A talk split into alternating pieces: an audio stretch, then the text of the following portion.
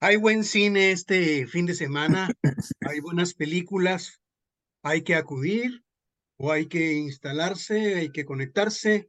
Bueno, vamos a tratar de informarnos sobre lo que va a pasar en materia de las imágenes de plata. Por eso me comunico con Cuauhtémoc Ruelas para que nos indique o nos recomiende o nos diga qué podemos hacer con nuestro tiempo libre. Cuauhtémoc, ¿cómo estás? ¿Cómo estás, Jaime? Muy buenas noches a los redescuchas y también a la gente que nos está viendo en, eh, en el canal de YouTube. Pues sí, la verdad que sí, ha habido semanas muy, muy interesantes de propuestas cinematográficas, pero lo más interesante de, este, de esta semana, este fin de semana, Jaime, es que eh, las propuestas que nos están ofreciendo las salas alternativas. Ya llegaremos a ese punto, porque también en las plataformas de streaming hay estrenos eh, muy importantes. Digo, ya platicamos la semana pasada de la, de la serie eh, Pancho Villa. Y este, este fin de semana se estrenó el nuevo documental de María José Cuevas, La Dama del Silencio, el caso de la Mataviejita. Es un documental que se está manteniendo eh, dentro del top 10 de, de, la plataforma de Netflix, entre, de, lo, de lo más visto.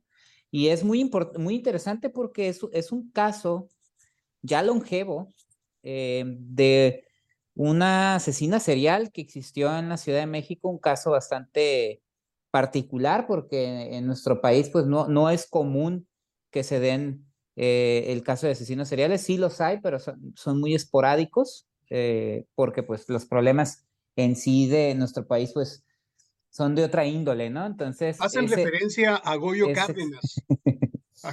que había sido muchos, mucho tiempo atrás. Sí, de 1946, si no me equivoco. Claro, claro, claro, claro, sí. Coyo Cárdenas sí que se le adjudicaron, creo que alrededor de cuatro, fueron cuatro asesinatos. Cuatro eh, pudo haber más, pero los que, los que registraron, así es. Entonces está Goyo Cárdenas y también, digo, la Mataviejitas, que fue un caso de finales de los 90, principios de los 2000, de pues una mujer que asesinaba a personas, mujeres de la tercera edad, ¿no? Entonces. No se, no se sabía que era una mujer. Ah, bueno, ajá, exacto. Intuyeron, intuyeron después, claro. porque entraba a las casas, le daban permiso, pero había ahí ciertas dudas porque tenía mucha fuerza. Entonces, en algún momento determinado, pensaron que llegaba, tendría que ser un, luchador. Finalmente no se equivocaron. Bueno, a mí me recuerda este documental al de Paco Stanley, el de Paco Stanley por el ambiente, por los personajes. Cuauhtémoc Ruelas, López Obrador, la Ciudad de México, ¿no? Es como, es como una segunda parte, pero ahora es otro personaje. Exactamente, sí, Jaime, y de hecho eh, llama la atención porque sí, tienes toda la razón. Obviamente Paco Stanley se desarrolla como una miniserie documental, ¿no? En, más episodios, eh, Diego Enrique Osorno se da el tiempo de abordar otras otras cosas. Y aquí lo interesante y también lo bueno y la habilidad de María José Cuevas, como en casi dos horas, porque creo que el documental, si no me equivoco, dura como una hora cincuenta y dos más o menos, eh, logra recopilar toda la información disponible y también darle este estilo bastante particular que tiene María José Cuevas, porque así como lo hizo en su otro documental, Bellas de Noche, donde habla sobre, sobre las vedettes y su historia, en, en México, muy importante, eh, como mujeres del espectáculo, ¿no? Bailarinas, cantantes, cine, televisión, de todo. Eh, María José Cueva también tiene, Cuevas, perdón, tiene esta particularidad de, a pesar de que está narrando algún tema dramático o en este caso una tragedia, tiene la manera de agregarle humor sin ridiculizar a las personas involucradas. Creo que esa, ese equilibrio que María José Cuevas tiene es muy importante para que el documental pueda pueda caminar y pueda funcionar desde mi punto de vista en varios niveles, porque es definitivamente es una es un misterio criminal o como dicen los norteamericanos, ¿no? Este género que está tan de moda, este true crime, ¿no? Que, que se ha explotado tanto y que de hecho en medios norteamericanos están catalogándolo como uno de los, de los documentales de los mejores de true crime que tiene la plataforma, ¿no? Ahora también funciona como un estudio de las personalidades que, que están ahí, ¿no? Incluso el de la Mataviejitas cuando se descubre quién es, eh, este, este desarrollo de esta persona, por qué lo hacía.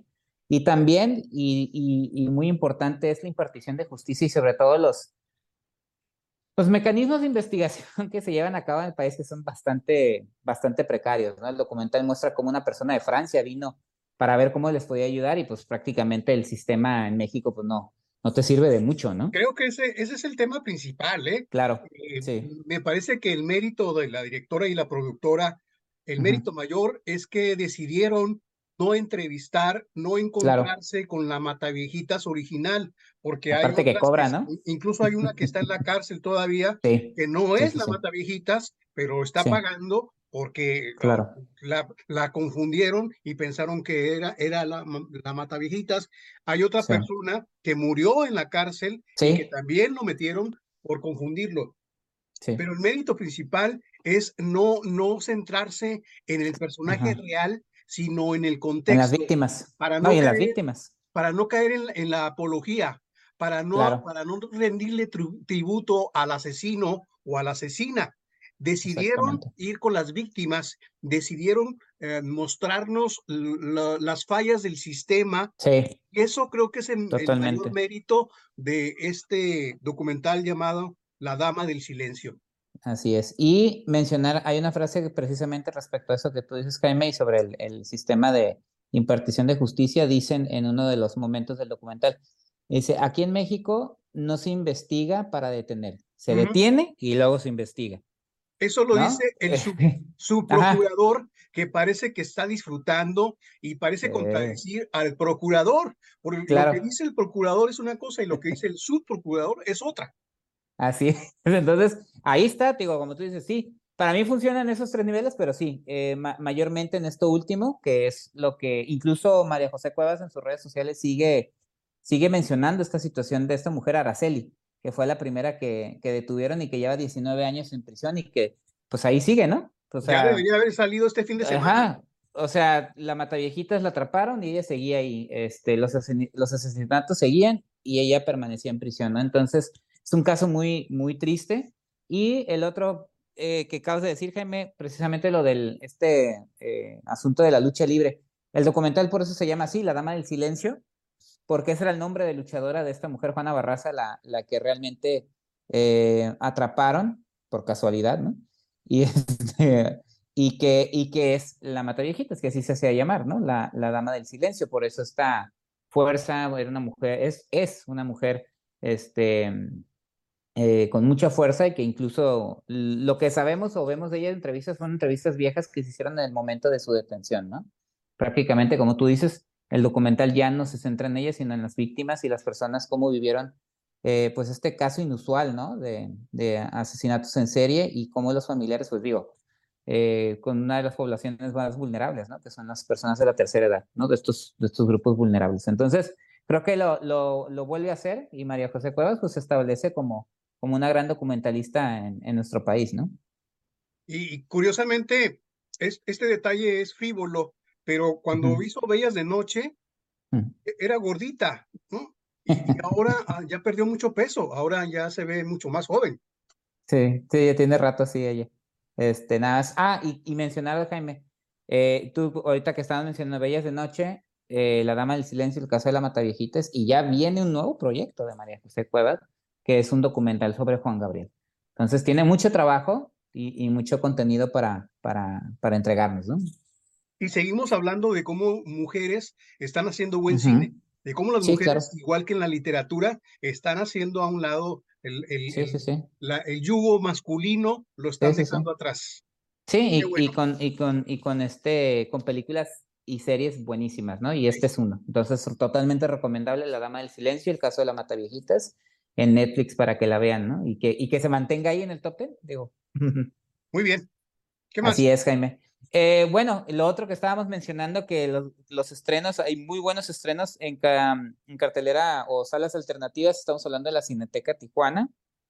Tiene tres, bueno, podremos, tiene más, pero podemos resaltar tres eh, títulos muy importantes. Yo hace dos, dos semanas, creo, Jaime, les hablaba de un estreno de la película chilena Blanquita.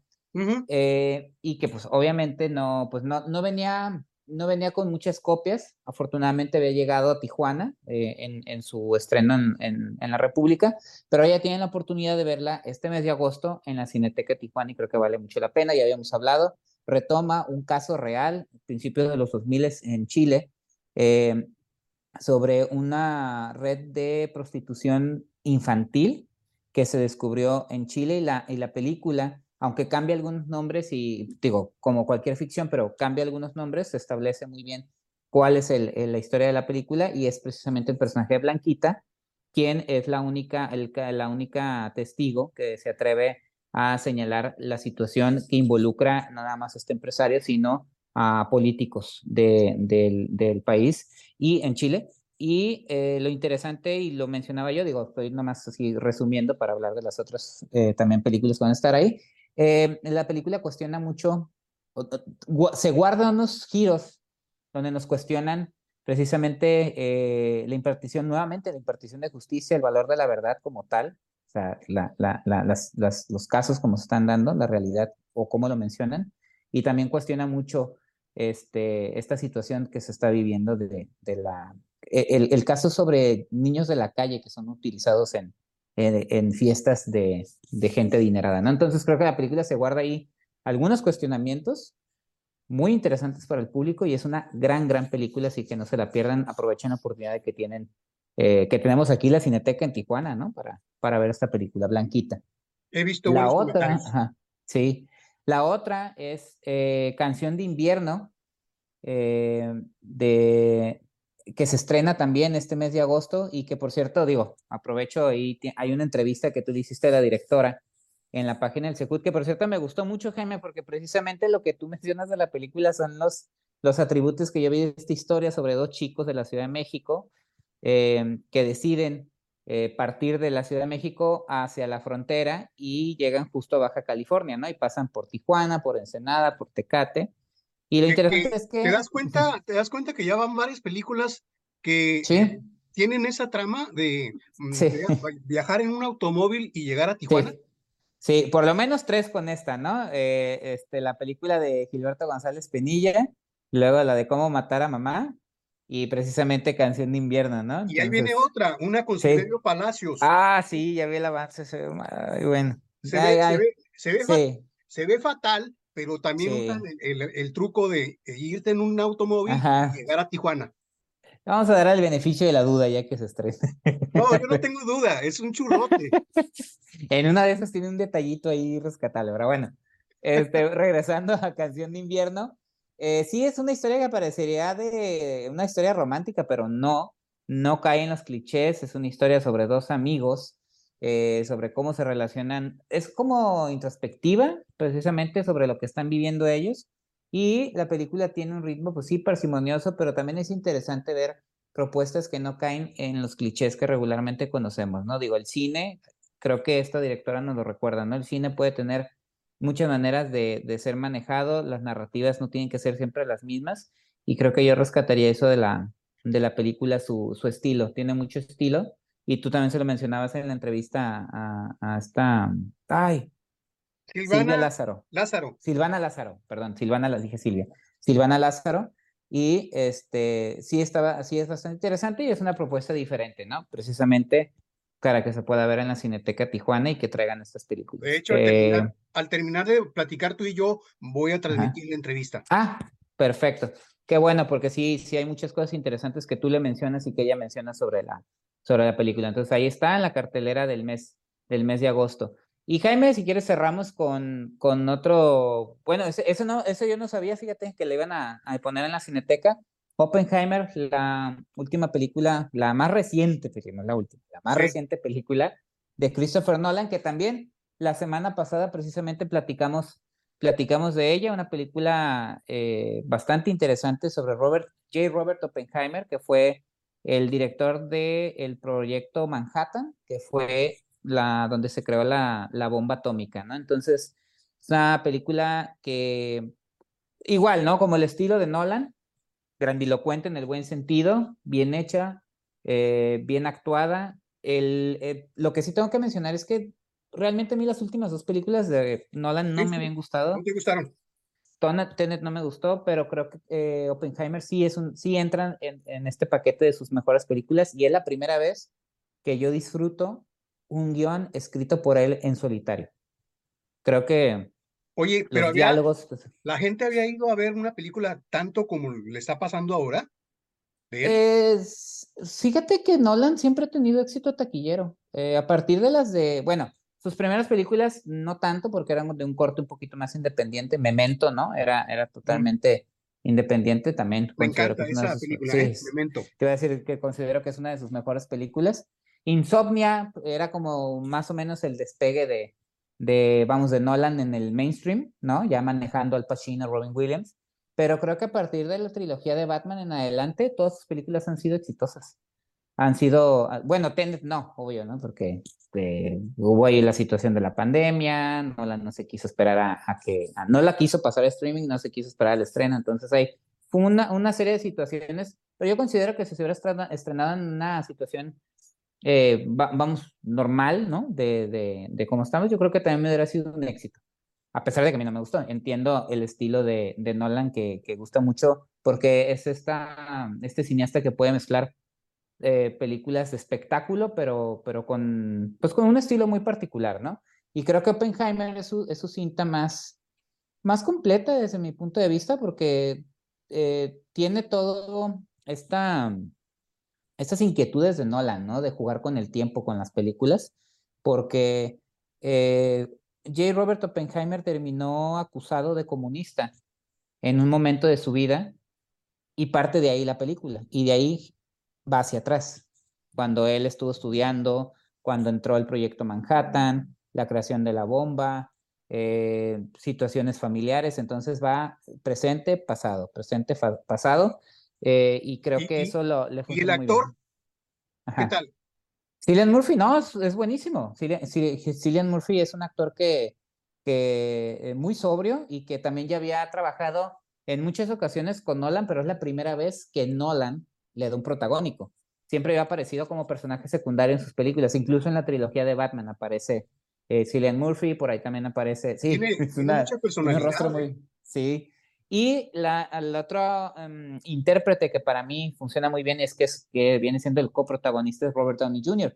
Robert Downey Jr., que incluso él menciona que se sentía muy contento de haber participado en esta película porque después de tantos años de formar parte de un proyecto inmenso como es el universo cinematográfico de Marvel, él sentía como que, como que se, ya se estaba encasillando, ya se estaba estancando, entonces que él necesitaba eh, regresar a, a, trabajar en un proyecto de esta, de esta índole y se le nota muy a gusto ¿eh? a Robert Downey Jr., que no nos sorprenda, eh, bueno, si se arregla la situación en Hollywood, el próximo año ver en la, verlos en la temporada de premios a ambos, a, a, Cillian Murphy como actor protagónico y Robert Downey, Robert Downey Jr. como actor secundario o de reparto. Buena cartelera entonces. Así es, Jaime, y también en la Cineteca Tijuana, la pueden ver eh, ahí, entonces hay opciones para aventar para arriba. ¿no? Muy bien. Gracias, Cuauhtémoc. Sale, Jaime. Nos vemos, nos escuchamos la próxima. Cuídate mucho.